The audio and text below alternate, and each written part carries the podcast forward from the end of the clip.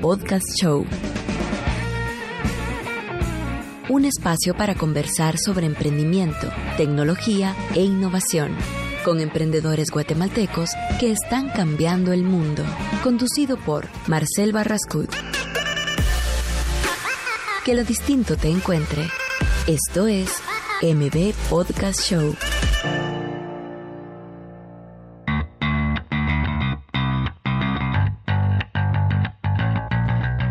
Hola, hola, ya estamos de vuelta en otro episodio de M Podcast Show. Estamos en el episodio número 42, en, compartiendo contenido siempre enfocado en el desarrollo de esta economía de emprendimiento, este ecosistema donde podemos pues, aportar desde diferentes perspectivas y desde diferentes ángulos el bienestar, el futuro de nuestro país. Así que, pero Pablo, ¿cómo estás? Pues muy bien, muy bien, Marcel. Aquí otro episodio más lleno de conocimiento. Eh, creo que han sido ya 42 episodios de, de, adquirir conocimiento nosotros de este lado del micrófono. Y pues las personas que han estado escuchando también los programas, que hemos recibido bastantes comentarios, eh, pues ha sido bastante gratificante para nosotros como para ellos. Así que estamos a las órdenes de seguir mejorando este contenido. Y siempre, por favor, cualquier tema, cualquier tema de interés que nos quieran conversar eh, o quisieran que, que nosotros investigáramos para poder hablarlo, eh, nos pueden escribir, ya sea en Instagram. En Instagram estamos como MVP Show, eh, todo junto. La idea es de que pues ahí subimos las fotos, videos, algunos teasers, algunas eh, pues encuestas ahí para saber información, para ser un poquito más dinámico. O nos pueden escribir al WhatsApp al 5741-1290. Cualquier tema, cualquier invitado que crean que puede ser interesante traerlo. Porque siempre estamos buscando gente que está haciendo cosas chileras. O al final, gente que está cambiando el mundo de cierta manera.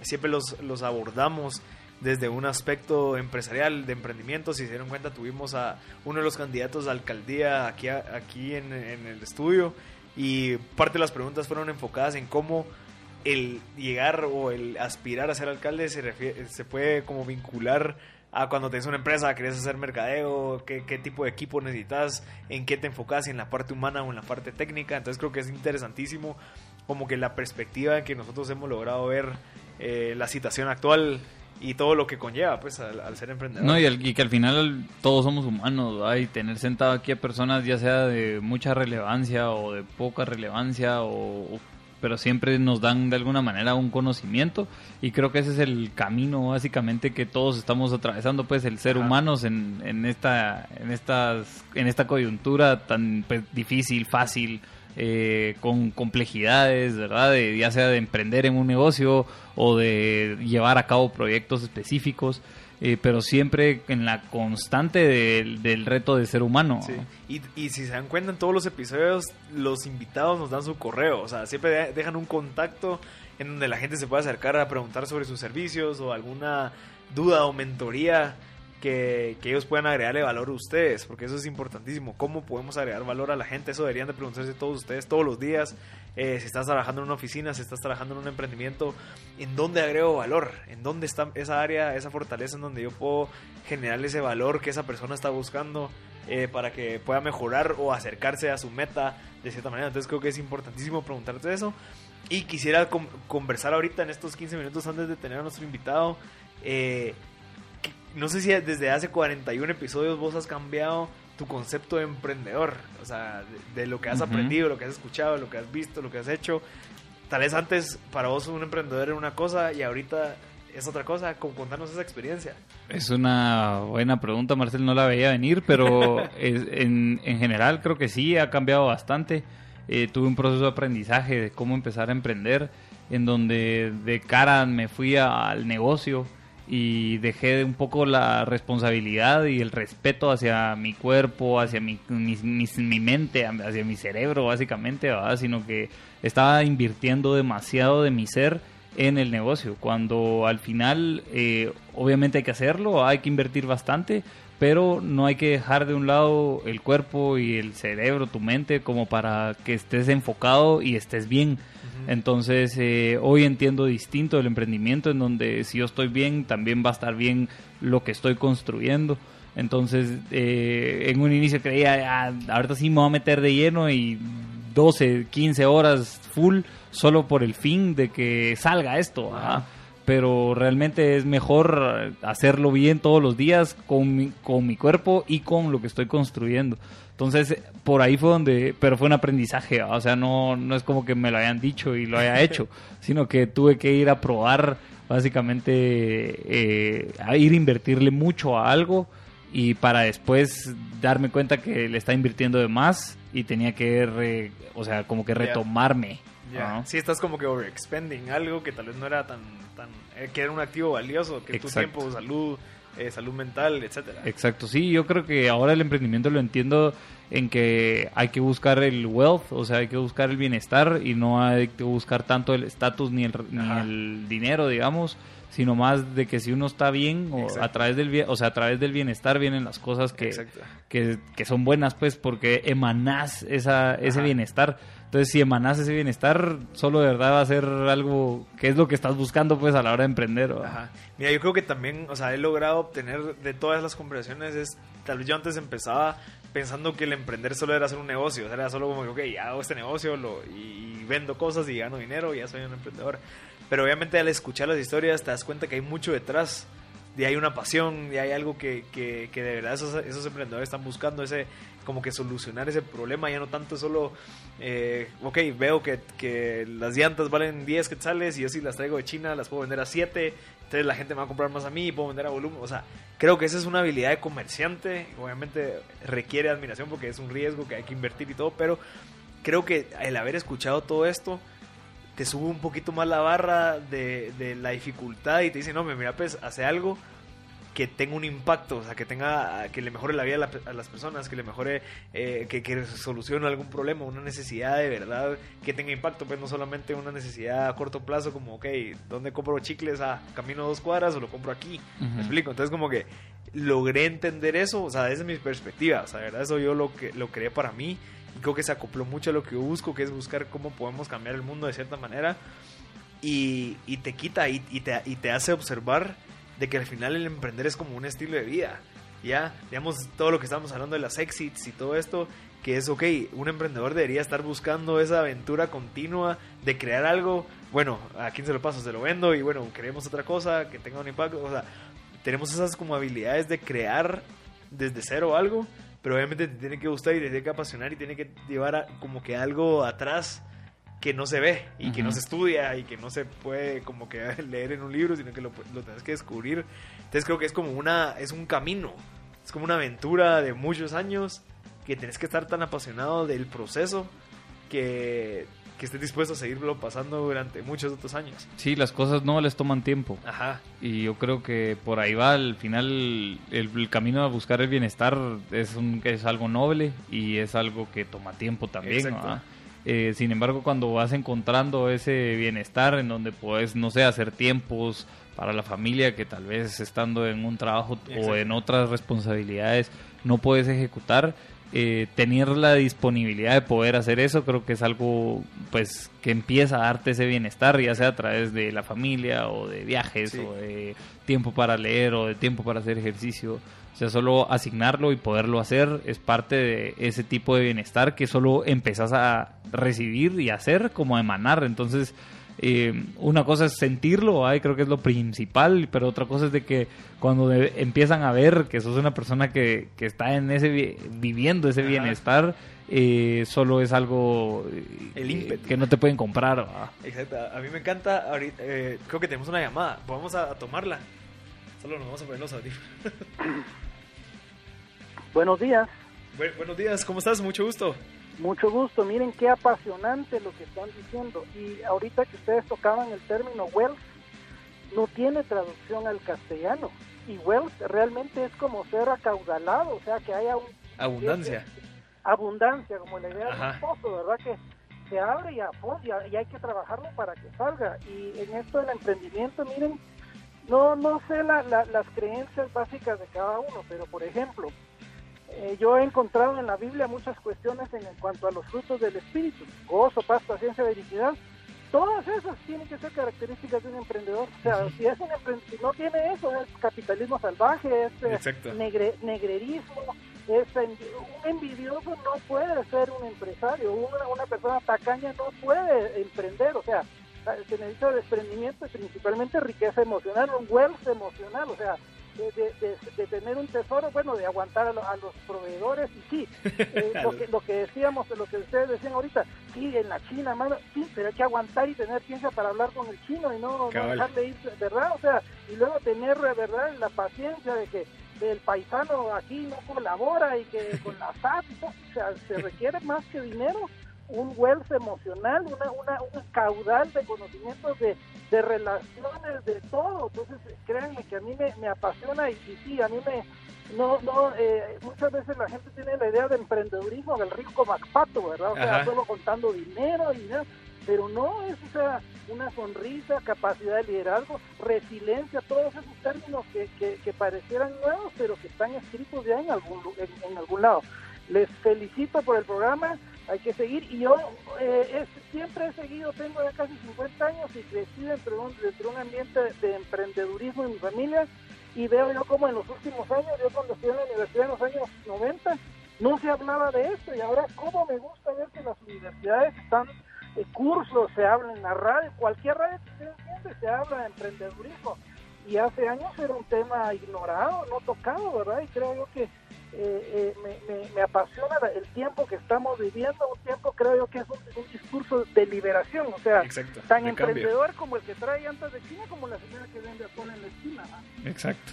Mucho gusto. Mucho adelante, gusto. Adelante siempre. gracias. Feliz día. Excelente, qué buena llamada tuvimos. Creo que, que el, expresarse así es, es, es valiosísimo.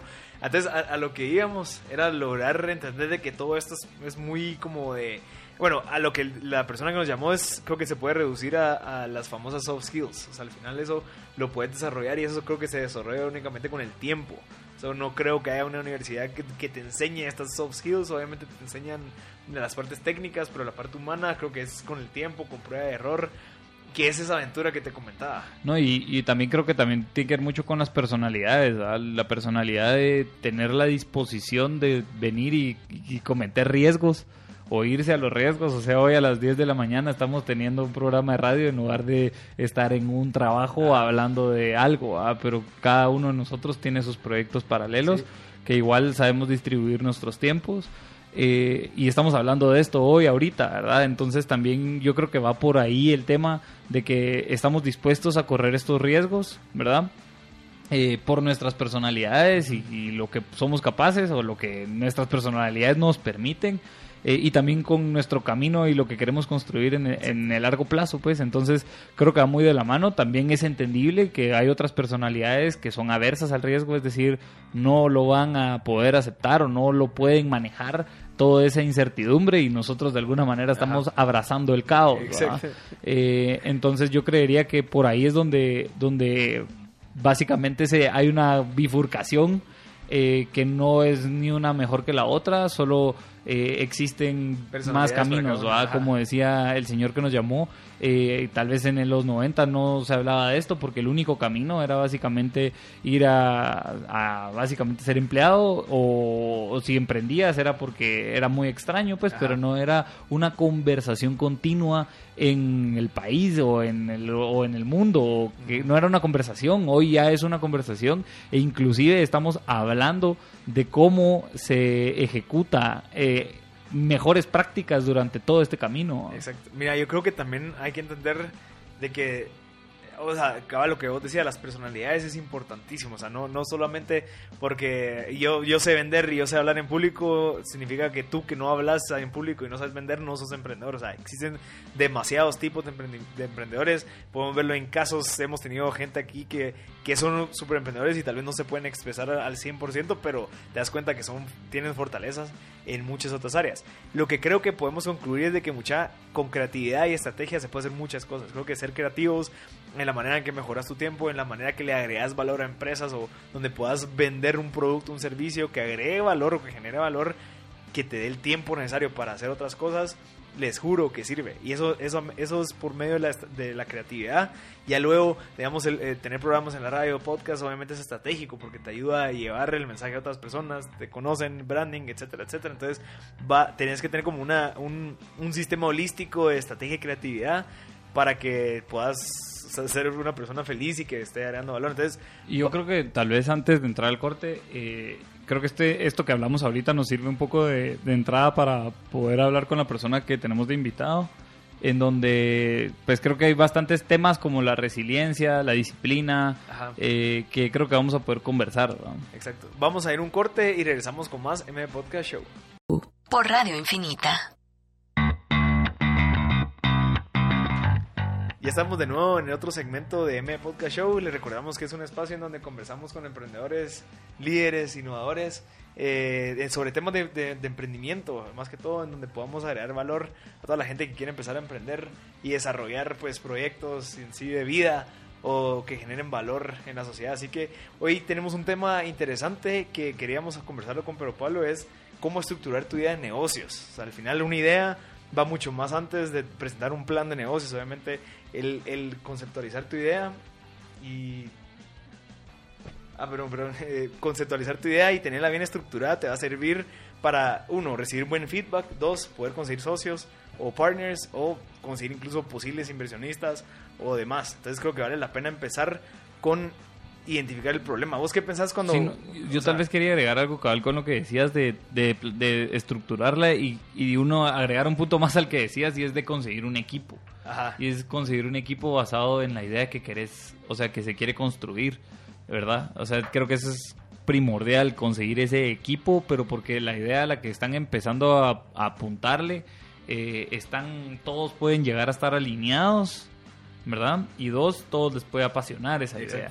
Entonces, eh, unas cosas los inversionistas, otra cosa es precisamente como que el problema que vas a solucionar y otra cosa también importante es el equipo. Exacto. Sí, pero digamos, para poder conseguir tu equipo, creo que vos tenés que tener como cierta información. O sea, no solamente puedes decir, mucha, tengo una idea y veamos qué pasa, sino que mucha, tengo esta idea, que investigué, que tengo esto y esto y por eso te necesito a vos en específico. Porque a veces pasa que, metes a tu mejor amigo que tal vez hace lo mismo que vos, entonces no puede agregar valor porque ya lo haces vos. Sí, duplicidad de talento. Ajá, entonces no, mejor buscas a esas, esos key partners o key, eh, como que personas claves que te puedan agregar valor. Entonces, la primera es obviamente tenés el problema, obviamente ya lo identificaste.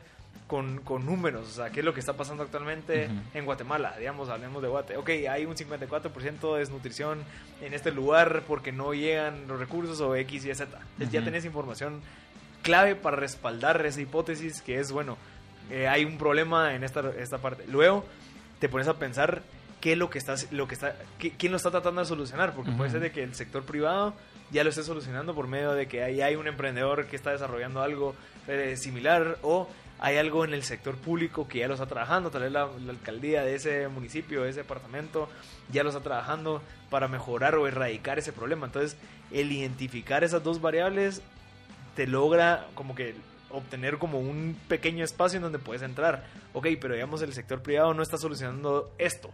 Tal vez está solucionando aquello, pero lo que yo quiero solucionar no. Y el sector público está eh, solucionando lo, lo, que va antes de lo mío. Entonces puedes encontrar ese sweet spot en donde puedes aplicar o puedes proponer esa idea. Entonces decir, mira, ya estudié un poquito qué es lo que está pasando.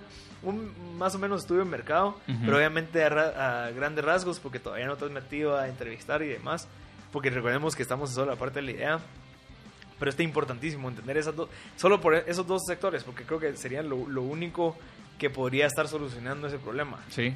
Entonces, bueno, luego de esas dos variables es lograr entender qué pasa si no se soluciona, porque al final eh, tenés que transmitir emociones a la persona que te está escuchando. Si en dado caso yo te lo quiero presentar a vos, obviamente quiero que vos te sintas como que sí, ¿verdad? me, puedo ser responsable de que suceda algo positivo o puedo serme responsable de que no hice nada y que suceda algo negativo. Entonces, explicar y expresar el por qué deberíamos hacerlo porque si se soluciona pasa esto y si no se soluciona pasa aquello. O sigue pasando esto. Ya, entonces logramos entrar a las emociones para luego entrarnos a la parte del modelo de negocio ya, ya explicas tu idea de negocio, ok, entonces yo quiero solucionar esto por medio de hacer una tortilla que tenga X cantidad de vitaminas, X, Y, Z, ok, ya diste tu idea de negocio. ¿Cuál es tu modelo de negocio? ¿Cómo vas a ganar plata? Entender esa parte es vital. O sea, cómo vas a generar y que se vuelva sostenible. Ya lo tienes que tener bien claro. Mucha, podemos vender harina eh, y nos podemos aliar con estas personas para que eso se distribuya en este lugar y podemos ganarle por medio de la venta al por mayor. O eh, vamos a regalar las tortillas, pero el empaque tiene una publicidad eh, estas empresas que quieren promoverse ahí, porque vamos a estar, o sea, lograr entender esos modelos de negocio. Pues creo que lo que vas es tenerlo claro antes de empezar a, a, socializarlo, a socializarlo. Y yo, yo creo que también es clave, por lo menos, tener claro esa, esa posible oportunidad de negocio. Eh, si antes de empezar a socializarla, solo para que si se va a empezar a, socializar, que tenga la fuerza necesaria. porque hay veces de que tal vez vos expresás tu idea de negocio, pero como no tenés eso, a veces te desmotivas y la gente ya no te hace caso y no, hombre, si ni siquiera has visto eso, entonces ¿qué? Entonces tal vez es bueno prepararte porque obviamente no sabes cuándo te vas a encontrar en un elevador un posible inversionista, el famoso pitch de negocios. Exacto. O el, elevator pitch o a un tío millonario que nunca lo ves y te pregunta qué está haciendo y le decís eso y él está interesado. O sea, tenemos que estar listos siempre. Exacto. Y también es como ponerlo serio, ¿ya? También. A veces, a veces nos quedamos mucho en la idea, nos quedamos como que, ah, yo tengo esta idea, pero ahí está pero nunca la trabajaste. Al menos trabajar en la idea, al menos sacar esa información como para volverle una escalerita y decir, bueno, entonces antes de esto tengo que hacer aquello, después tengo que hacer esto. Entonces, lograr agarrar esa idea de protegerla y decir, bueno, es mi bebé, que la quiero llevar a cabo en seis meses, por lo tanto tengo que estructurarla, porque yo sé que en estos seis meses puedo presentarla, puedo buscar socios, puedo buscar eh, algún amigo que se quiera venir conmigo a trabajar, etcétera. Luego del modelo de negocio, te vas a la parte de cómo la vas a validar. ¿Cómo voy a validar esto? O sea, ¿cómo puedo mostrarle a la gente sin invertir 100 mil quetzales o, invertir mucho dinero que funciona, un famoso MVP. Ok, yo me voy a ir a, este lugar y voy a llevar esa tortilla y la voy a distribuir. Quiero ver que la gente la coma y que la, la toque y diga, ok, sí, sí me gusta, no, no me gusta la textura, está muy dura, llegó fría, etcétera. O sea, lograr entrar a estar en el consumidor. Y yo creo que antes de ese paso, perdón, va cómo se adapta a la realidad de mis usuarios. Creo que es importantísimo lograr entender si en dado caso ese producto o servicio que vos estás vendiendo se adapta a la realidad de ellos. Porque a veces nosotros queremos hacer una aplicación para todo. Pero ¿cómo vas a cobrar por tarjeta de crédito? Sí, pero tu usuario no tiene tarjeta de crédito. Exacto. O sea, o no tiene acceso a internet. Entonces, ¿por qué le estás haciendo una aplicación? Va a ser bien complicado. Entonces, al adaptarnos, obviamente, pues ya ya se te facilita eso, decir, no, yo entiendo que ellos necesitan así el producto o servicio, entonces es más fácil que te lo, que te lo adopten. Y luego, ¿cómo lo haces escalable?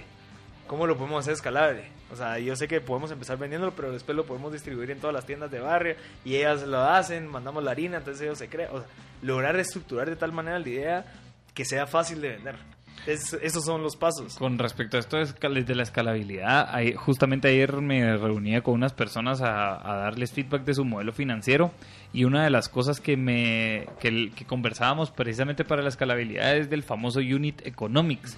El Unit Economics es saber cómo funciona tu negocio con un solo cliente o con un solo producto pero tener claro que cómo está dividido, por ejemplo, tu estado de resultados si solo sacas una venta de un cliente. Entonces, este porcentaje va para costo de ventas, este porcentaje va en todos los gastos administrativos, esto se te va en impuestos, esto se te va en tal y tal, hasta que tenés tu utilidad neta, pero con un solo cliente. Y entonces, entender ese unit economic de un solo cliente te va a decir, ah, va, si funciona así con un cliente, ya sobre las eficiencias de economía de escala es de que uno lo atiendo así, a mil los atiendo así. Entonces es como entender desde uno cómo funciona para que entonces puedas hacer esa economía de escala, decir, ah, va, mil son así. ¿verdad? ¿Y cómo se hace esa fórmula? Pues eh, solo se, no es ni una fórmula, solo es hacer tu, tu modelo financiero con un cliente, pues, ¿verdad? Entonces ahí vas dividiendo todos los porcentajes, ¿verdad? Suponete que cobras 100 quetzales por el servicio, entonces cómo lo empezás a, ir quitando a los costos de venta, todos tus gastos administrativos, qué porcentaje se va de esos 100 quetzales, qué porcentaje se va a, las distintas cosas que tienes que hacer para ejecutar tu servicio. Qué interesante. Entonces al final sirve para precisamente para que esa idea la empezás a, no sé, a, escribir ahí sí que en tu cuaderno y hacer un escenario de un cliente, uno, uno, uno, uno, y para que después, pues uno, ya son dos, ya son tres, ya son cuatro, ya son mil. Mira, ¿y cómo, cómo se hace eso? O sea, obviamente los gastos van a ir variando según la cantidad de clientes que También hay eficiencias. Tus costos y digamos, si antes tenía un vendedor, pero ahora tengo cinco. Eh, porque ni modo, llevo a mil, ¿cómo pero igual, suponete, ajá, pero igual vas, no sé, vas viendo el ratio, si necesitas un vendedor para 5 entonces y, con un cliente, entonces quiere decir que tenés 0.1 1 partido 5. Entonces, e, ese tipo de cosas son las que empiezas a ver en la medida que vas escalando tu... Cabal, yo creo que ese es el segundo paso, porque obviamente dentro de la idea no tenés precios todavía. No, cabal. Ni costos. O sea, al final creo que el precio viene después de que ya dijiste, bueno, sí, sí funcionaría. Porque creo que uno de los errores que mucha gente comete, incluso en, las universidades y en los pitches, pitches de negocio, que ya te piden estados de financieros y que vir, eh, TIR y van y todo, y cuando ni siquiera has validado si funciona o no la idea. ¿Me explico? Sí, yo tenía solo recordarles del número de teléfono eh, para cualquier comentario que tengan o pregunta, eh, inclusive ahorita con nuestro invitado, es el 5741-1290, 5741-1290 de WhatsApp. Ahí de una Eduardo como Radio Infinita, porque aquí es donde se comunican con, los, con los demás programas también. Y el teléfono de cabina sería el 2369-7389. Ajá, así que cualquier cosa nos pueden llamar. Entonces, solo regresando a eso, eh, eh, creo que pasa eso en los pitches de negocio. es como que la gente ya te está pidiendo costos y cuando ni siquiera es validado. Entonces, yo no entiendo si está mal el pitch o está mal la estructura de los jueces que es, mira, necesito que me traigas números, pero si ni siquiera sé cuánto precio, porque no sé, o sea, a veces uno se para inventando los números solo para decirle números. Sí, ayer hablaba con alguien que me decía del New York State of Mind. Ajá. Ay, ¿qué es, ¿Qué es esto, New York State of Mind? Y es un poco la lógica de que si vas a presentar esa idea de negocio en Nueva York, o solo la presentaría, la presentarías en Nueva York es la pregunta ah, y entonces ah tal vez no ah, Nueva York como la capital del mundo digamos va haciendo esa asociación occidental eh, en donde decís ah va ahí vas a ir a presentar eso ah pero entonces si algo que te va a tocar presentar mañana aquí en Guatemala eh, lo presentarías en Nueva York sí o no y entonces ahí es donde viene la pregunta lo presentarías y si decís no Ah, entonces no está listo, pues, ah, solo para meterte en ese New York State of Mind. Ah, me pareció interesante solo como para, para que, igual que los japoneses, cultura japonesa, de que si vas a hacer algo lo vas a hacer bien, pues. Ah. Entonces, la misma lógica, o sea, ese New York State of Mind, solo de que si lo vas a hacer o vas a presentar algo, preséntalo bien.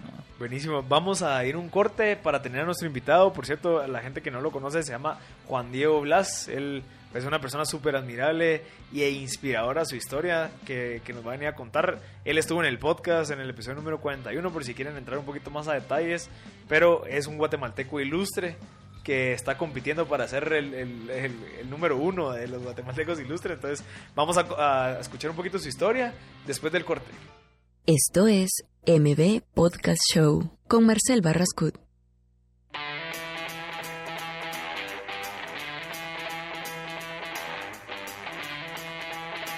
Ya estamos de nuevo en otro segmento de M Podcast Show. Eh, ya tenemos a nuestros invitados. El día de hoy va a estar interesantísimo. Tenemos a Mario Tello, que es el gerente de mercadeo de Seguros, Universales. Y Juan Diego Blas, que nos va a acompañar hoy a contarnos porque él está, bueno, siendo postulado. No, él ya fue ya, sí. Ya, ya, está ahorita como guatemalteco ilustre. Así que, ¿cómo están? Bien, súper bien. Aquí contento de estar con ustedes. Qué alegre, Juan Diego, otra vez tenerte aquí. Sí, no, gracias. Yo no, le estaba contando, no sabía que era con vos. Y sí. tu voz y dije, oh, pues con Marcel ya somos grandes amigos de hace rato. Entonces... hemos hablado ahí de la historia de Juan Diego, interesantísima. Así que, pero Pablo, te lo presento, es una Mucho gusto, mucho gusto. Qué gusto que también estén acá. Y la verdad es que qué interesante este proyecto. Realmente creo que nos puedes ahondar sobre él, Mario. Bueno, mira, Guatemaltecos Ilustres, eh, pues realmente lo que el espíritu del, del galardón es reconocer a aquellas personas eh, no reconocidas, les digo yo, que están haciendo cosas importantes por, por el país o, poniendo un alto el nombre de Guatemala, como Juan Diego, que ya nos, nos contará más adelante su historia, que pues ha estado hasta en el, en el quinto lugar a nivel mundial eh, en el frontón español y que muchas veces alguien pues no lo conoce o no sabe su historia. Y, entonces lo que buscamos es como resaltar estas buenas historias, porque... Eh, queremos como contrarrestar un poco eh, aquellas malas noticias. A veces regularmente solo escuchamos que, que aquí no se puede, que, que, Guate es una lata, que no sé qué. Entonces, realmente lo que nosotros queremos es decir y demostrar, miren mucha en, en Guate hay gente buena, hay gente... Eh, realmente a mí me gusta decirle agentes de cambio, porque realmente lo que encontramos eh, son es gente excepcional que, que se levanta, yo les digo, todos los días se levanta con una meta clara, sabe qué es lo que quiere hacer y se va a esforzar por, por alcanzarlo. Y mmm, Guatemaltecos Ilustres realmente algo que a mí me enorgullece que ya pues son ya 14 años de, Guatemaltecos Ilustres, desde hace 6 años y se creó ya una plataforma orgánica, que esto es algo que de verdad a mí me gusta un montón, porque Guatemaltecos Ilustres es una plataforma en la que los guatemaltecos son los que proponen. Y votan. Los guatemaltecos votan y guatemaltecos ilustres de ediciones anteriores son los que eligen. Ah, qué buenísimo. Entonces, con esto, nosotros como Seguros Universales lo único que estamos haciendo es poniendo una plataforma. O sea, nosotros solo ponemos la plataforma y esto ya es un premio orgánico. Excelente. ¿Verdad? Entonces, eso me gusta un montón porque porque realmente es son es de, de los propios guatemaltecos, es donde sale toda esta toda esta información. Y cada vez es sorprendente porque digamos, regularmente, ya hasta ahorita llevamos, arrancamos el primero de junio con la campaña, eh, la campaña hasta ahora abierta hasta el 31 de julio, y ahorita llevamos más o menos casi 40, 40 propuestos, y siempre la pregunta es, regularmente tenemos 100 al año, ¿sí? 100 propuestos por año. Y cuando terminamos y, y vemos la calidad de, los, de las propuestas, siempre la pregunta es, bueno, y el año entrante será que irá a haber más, ¿no? Y la verdad es que sorprendentemente cada vez hay más, ¿no? Hace, nuevos. Ajá, por ejemplo, cuando abrimos la plataforma hace seis años, pues tal vez alguien estaba empezando a hacer algo y ya hoy, cinco años después, pues ya tuvo un montón de éxito. Entonces, pues la verdad es que es un premio con mucha trayectoria y, y que lo que buscamos es darle esa visibilidad, ¿no? Sí. Y a, los, a los guatemaltecos y, y que la gente los conozca. Yo les digo, pues no solo nos interesa también como exponer la historia de los ganadores o de los, de los que ganan el, galardón, eh, sino también que conozcan, porque al final de cuentas son 100 historias que están publicadas eh, con información relevante y que también pueden crear algunos nexos o algunos lazos. Por ejemplo, eh, Juan Diego, después de la premiación, empezó a trabajar con otros, ah, galardonados. otros galardonados en otros proyectos. Entonces, al final de cuentas, es como lograr tener esas conexiones pues para hacer cosas mejores, ¿no? Me, gusta. Y yo creo que también va, va, podría agregar de que también hay ciertas modas en nuestra cultura. Que tal vez como, bueno, la moda del, del superdeportista de fútbol, el empresario exitosísimo. Entonces, solo mucha de la población de Guatemala está enfocado solo en eso pero hay muchísima gente, científicos, artistas, escultores, deportistas que no es fútbol, sino que es otra cosa, eh, ajedrez y demás, o personas sociales que están cambiando el mundo de verdad sin tanto exposure, es la gente que encontramos ahí. Correcto. O sea, ustedes hacen el, trabajo de, de, que se creen como que esas como que, ok, aquí esta persona existe mucha y está haciendo este cambio que me va a impactar a mí en un futuro y porque yo estoy enfocado en lo que está pasando en Silicon Valley no veo que tenemos tanto valor dentro de nuestro país. Y creo que es algo que pasa con esto. Sí, exacto, cabal. Eso es, pues realmente ese es el espíritu del premio. Digamos, el premio tiene siete categorías y las primeras cinco es artística, científica, social, empresarial y deportiva en estas pues pueden proponer a través de guatemaltecosilustres.com y mm, es súper fácil proponer, la verdad es que solo tienen que eh, ingresar a, guatemaltecosilustres.com, ahí está el link de proponer, seguirlos, poner una biografía, eh, los logros y después pues pasará por un filtro para, ah, para poder ser publicado, no, no cualquiera que, que mi mamá es trabajadora y sacó a tres hijos adelante, ¿verdad? Eso, eso pues no, no pasará. pero... Mm, pero sí, en estas, de estas cinco categorías, los cinco más votados pasan, son los que pasan al comité elector. Eh, este año eh, hicimos un cambio, las, votaciones antes siempre las hicimos por Facebook, este año que era un like de Facebook, ¿verdad? Este año lo que hicimos es que se valida cada voto en el celular, entonces cuando yo voto tengo que meter el número, me mandan un link y ya con eso valido para que con eso pues nos, nos, estamos asegurando de que no pueden votar un montón de veces por, por una persona propuesta. Bots y cosas así. Cabal, sí, cabal, exactamente por eso. Y, mm, después tenemos dos categorías, que es una es el elegido por el público, y que este es el que sí tiene más votos en toda la contienda, es el que, el que gana Guatemalteco Ilustre elegido por el público, y hay una séptima categoría que es el Guatemalteco Ilustre Orator. El Guatemalteco Ilustre Orator es el único que Seguros Universales se reserva el derecho de elegir. Eh, y este lo elegimos muy perfilado al área científica porque este va a ser el encargado de darle la charla a los jóvenes ganadores de la Olimpiada Nacional de Ciencias que de la Olimpiada Nacional de Ciencias es donde nace todo lo de guatemaltecos ilustres. Entonces, a este guatemalteco regularmente eh, este año va a ser Juan Álvarez.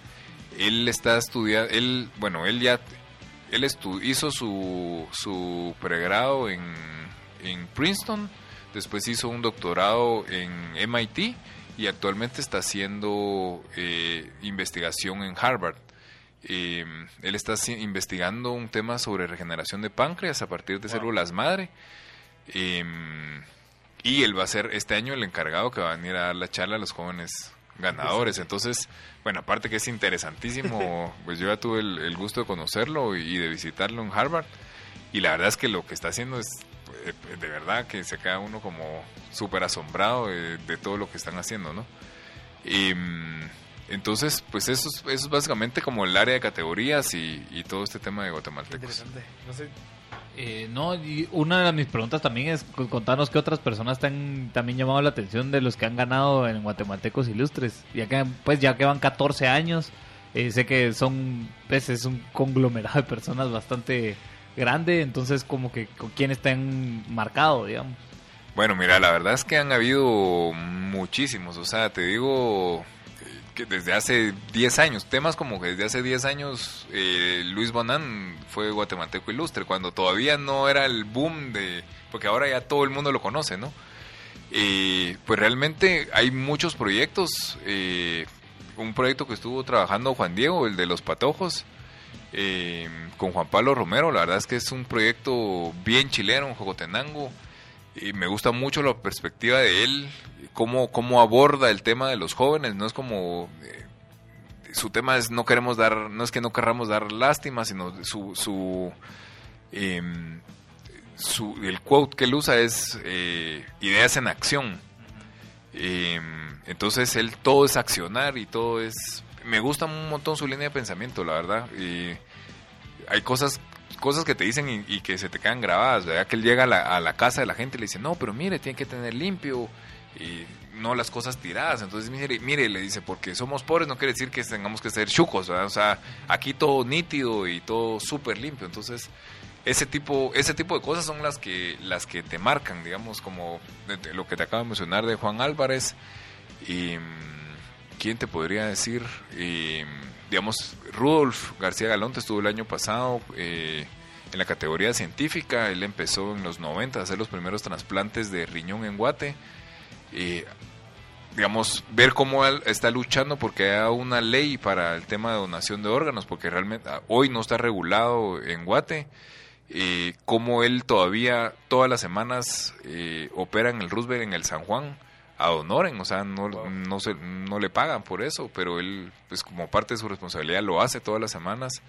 Y digamos, cómo, cómo genera toda esa investigación y cómo, pues poco a poco lo ha ido haciendo, ¿me entendés? O sea, que vos decís, pues alguien que está salvando vidas y, y que te dice, mira, yo acepté este premio me dijo, por, no por porque yo quiero el reconocimiento, sino porque yo quiero que hablen del tema de donación de órganos, porque aquí es un, en, en Guate, pues nadie está hablando de ese tema, ¿no?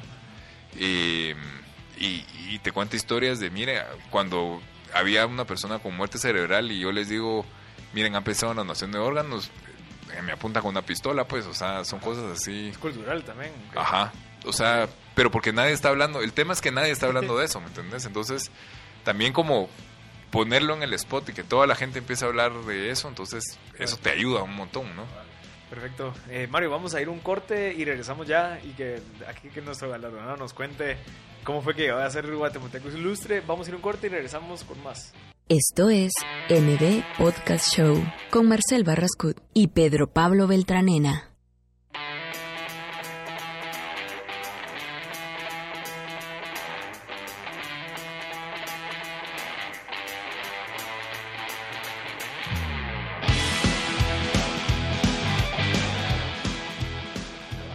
Estamos de vuelta en otros, el último segmento de M Podcast Show. Eh, pues tenemos a Juan Diego Blas. Juan Diego, ¿cómo estás? Hoy bien, sí, bien, todo bien. Listo para contarnos un poco tu historia, para que la gente te conozca, que vote y que, que le contes cómo fue que llegaste. A, sí, buenísimo, buenísimo. Pues ahí como comentaba el proceso, pues te tienen que, que, nominar. A mí me nominó mi esposa cuando éramos, estábamos comprometidos, pues me nominó ahí. Entonces ya pasé el filtro que dice él de que pues aceptan ahí y ya entonces entrando en las votaciones los cinco más votados ya entran a un comité elector. Ah, Entonces, gracias a a los cinco primeros y pues el comité elector no sé bien quiénes son. Son otros guatemaltecos ilustres, pero no sé quiénes me eligieron a mí todavía. Y en el 2017 fue que gané yo el, tema del área deportiva. Y, pues, Pero contanos, un poquito de cómo llegaste a ser galardonado, pues, o sea... La verdad es que... No el proceso técnico, sino que por qué te, te propusieron y... Bueno, pues, de mi vida, pues, soy atleta de frontón. Nací con la ausencia congénita de peroné, se llama. Utilizo prótesis en, en mi pierna derecha y me falta el meñique de la mano izquierda. Entonces fue un tema de nacimiento y pues fue gracias al deporte pues que logré salir adelante de todo esto. Al principio no me gustaba mucho que se me quedaran viendo los niños o que dijeran, ah, mira que no tiene pierna o algo así. Pero pues gracias al deporte y pues unos amigos que de México que me ayudaron a hacer una colecta, me ayudaron a ir a un mundial este, pues cambié el concepto de mi vida y dije, oh, pues a través del deporte, a través del frontón, que no es muy conocido, pero es mi pasión, ¿verdad? Pues puedo ser un ejemplo a seguir a, las personas, ¿verdad? Entonces ahí fue donde empecé a dedicarme ya más de lleno al, al tema del frontón, que es muy parecido al racket o al squash, para los que no conocen, con una raqueta de, de frontenis, se llama de tenis puede ser, con una pelota de hule o una raqueta de madera, igual con una pelota de hule, son las dos especialidades que jugamos en Guatemala.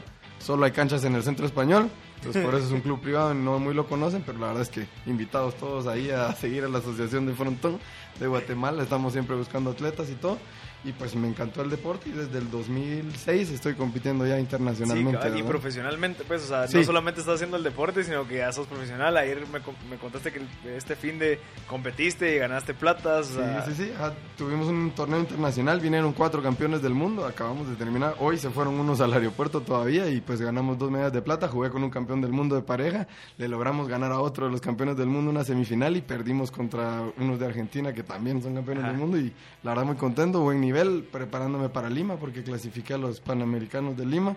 Entonces siempre hay competencias, siempre estamos entrenando y como te digo, desde el 2006 fue mi primer mundial y contento de seguir ahí dándole.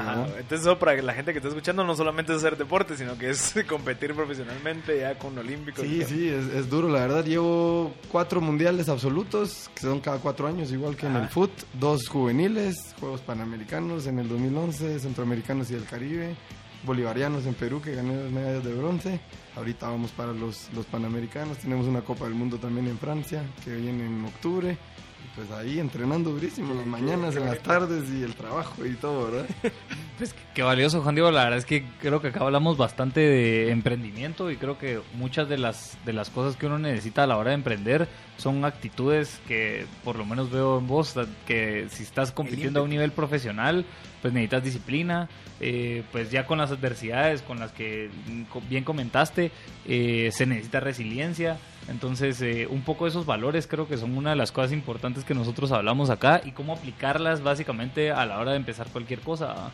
Entonces, tal vez contarnos un poco de tu disciplina, cómo has llegado a ser así disciplinado gracias al deporte, eh, en fin, porque te apasiona, puede ser una respuesta, digamos, ¿verdad? Pero en fin, ¿qué herramientas has usado para ello? No, pero el deporte en sí, el deporte en sí te enseña muchísimas cosas, como decís, para salir adelante en la vida en, un montón de aspectos. Y hay varios expertos que dicen que los atletas serían excelentes emprendedores y ahorita tienen una, una iniciativa del Comité Olímpico Internacional con unos que se llaman Yunus Sport Hub que tienen un curso de, emprendimientos sociales para atletas. Ah, qué increíble. Para aprovechar todas esas habilidades, como decís vos, el tema, ponerte de responsabilidad a la hora de los entrenos, la puntualidad a la hora de los partidos. O sea, si no llegas a un partido a tal hora, pues perdes por default. Y entonces aprendes a ser puntual, aunque aquí en Guatemala la gente no sea puntual, y ahí voy solito a estar puntual a la hora que dijeron. Entonces aprendes un montón de cosas y el, el deporte te enseña un montón de valores que, realmente como los estás aplicando en, práctica, ¿verdad? Pues se te quedan un poco más enraizados y la verdad es que es, es, muy bueno y ahí tenemos también proyectos. Yo trabajo en temas del deporte para el desarrollo de la paz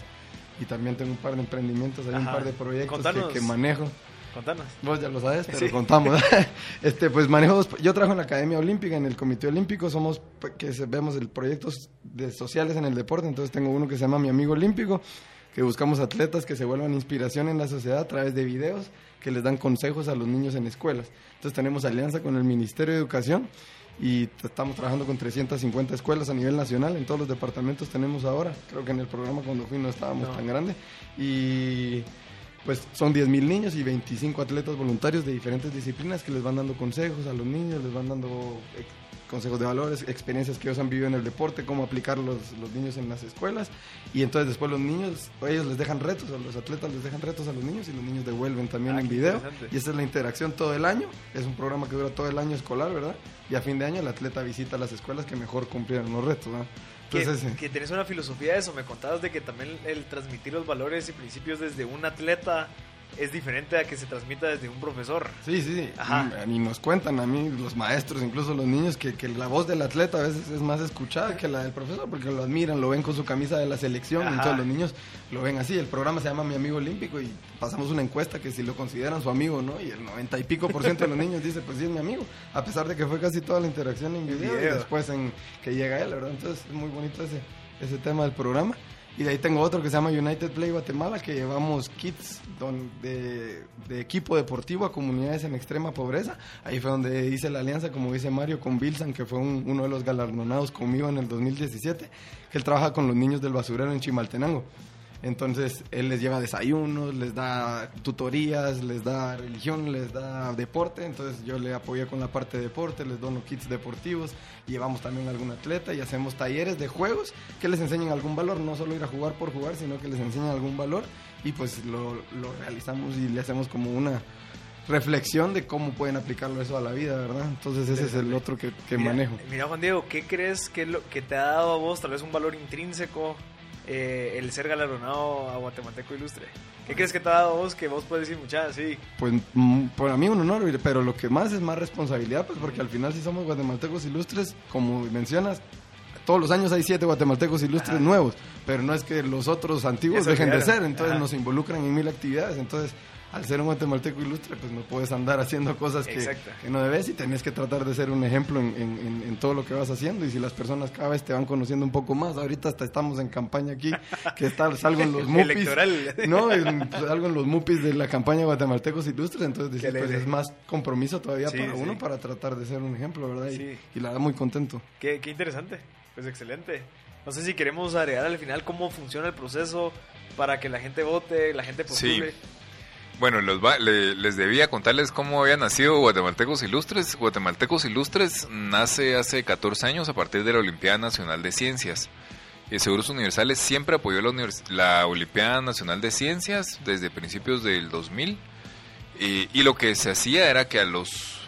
Les voy a explicar lo más corto que pueda la Olimpiada Nacional de Ciencias. ¿Cómo funciona? La Olimpiada la organiza... Eh, el CONCIT y la Universidad de San Carlos. Mm, es a nivel nacional. aquí, digamos, se inscriben 17 mil jóvenes. De estos, de primero pasan a la competencia departamental, los que ganan pasan a la competencia regional y los que ganan las regionales pasan a las nacionales. Eh, a la nacional llegan 100, digamos, de esos 17 mil. Y de esos 100 ganan 50. Entonces lo que se hacía era que con estos 50 jóvenes ganadores los hacíamos la convivencia por el futuro, que es sentarlos con guatemaltecos así excepcionales o que los pudieran inspirar para que pudieran platicar, intercambiar ideas, mira, que, eh, usted qué está haciendo, ¿verdad? Cómo lo hizo y todo este tema, ¿no? Como para poderlos inspirar. Se hizo así durante varios años y después dijimos, bueno, si ya estamos trayendo a los guatemaltecos acá, ¿por qué no los empezamos a reconocer? Y así es como nace Guatemaltecos Ilustres. O sea, Guatemaltecos Ilustres nace a partir de los jóvenes ganadores de la Olimpiada Nacional de Ciencias. Y mm, el proceso, estamos, ahora estamos en campaña y mm, está abierto hasta el 31 de julio y mm, para que puedan eh, nominar y puedan votar. Entonces, eh, todo pasa a través de guatemaltecosilustres.com para que puedan eh, para que puedan votar, que puedan nominar, si conocen a alguien que crean que cumple con las características necesarias para poder ser eh, nominado guatemalteco ilustre, que lo hagan. Y si no, pues que ingresen a guatemaltecosilustres.com, que conozcan las historias que hay y, que puedan votar. Y digamos, está viendo que hay que leer una biografía. Esa biografía, si uno la hace al 100%, la puedo agregar y que, como que para, porque puede ser que yo conozca a alguien, pero no sé exactamente su biografía. Sí, nosotros lo que hacemos es, después de recibir la información, tenemos eh, a un grupo de personas que contacta a los ah, propuestos. Entonces, con eso nosotros lo que logramos es obtener más información, porque regularmente hay algunas biografías que tal vez es algún, alguien que ha hecho muchas cosas, pero las, la biografía está medio escueta. Entonces, eh, entonces ahí nosotros pues les, les echamos el hombro para pues para mejorarlo y que todo sea un poco más homogéneo también. ¿Alguna pregunta? Quisiera eh, preguntarte otra cosa. ¿Has visto algún patrón de las personas que han quedado como matemáticos ilustres en los últimos años que puedas decir si cumplen estas características o son muy diferentes cada uno? Pues fíjate que la verdad es que todos son diferentes eh, porque son totalmente diferentes áreas, digamos, o diferentes ramas. Eh, pero lo que, lo que ves en común es, y realmente es el espíritu, te diría yo, o sea, es un tema de, de yo quiero alcanzar este objetivo y voy a seguir luchando tras esto, ¿no? Eh, con N cantidades de nos, N cantidades de puertas cerradas, pero encuentran. Lo que, lo que te das cuenta es que realmente dan esa, esa mía extra que no dan el resto. O sea, que, no se quedan con el primer no, sino que siguen buscando y siguen buscando y siguen buscando hasta que lo encuentran y, ya cuando, cuando ya están de este lado y cuando ya conoces la historia y ves todo el éxito, eh, te das cuenta que, que encontraron la forma correcta de poder hacer las cosas. Pero que no fue que no fue ni a la primera y, tampoco fue fácil, ¿verdad? Que, es, que, que, al final de cuentas esto lo puedes, lo, lo puedes pegar súper, súper bien al todo el tema de, de, emprendimiento, porque al principio tenían una idea y siempre te dicen, mire, yo tenía, era como, como Brenda, lo que hablábamos de Purulá, que estuvo la semana pasada acá, y decía, yo tenía una idea de poner una biblioteca, pero cuando llegué a poner la biblioteca me di cuenta que los niños no podían leer porque tenían hambre, entonces tuve que conseguir quién les da de comer y ahora pues eh, tenemos dos mil niños lectores y ¿me entendés? O sea, al final de cuentas se encontró con muchos tropiezos, pero lo que quería era generar un cambio en la comunidad y, lo, está, lo, y, lo, y lo está logrando súper, súper bien. Entonces, así encontrás en todas las historias todos como las lo, lo que les costó. Ajá. ¿Verdad? Pero... Y la, resiliencia y la perseverancia que siempre conversamos, o sea, de cómo seguir a pesar de todas las adversidades. Sí, es como, como pensar, bueno, esto no me funcionó así, ¿cómo lo puedo hacer de una forma diferente para que funcione? Digamos, que yo creo que al final de cuentas eso es... Y que siempre se lo dicen a uno, ¿verdad? No, no esperes resultados diferentes haciendo la misma cosa. Entonces creo que ellos se dan cuenta y dicen, mm, no, por aquí no es. Entonces voy a cambiarlo y lo cambian y, por ahí sí les funciona, ¿no?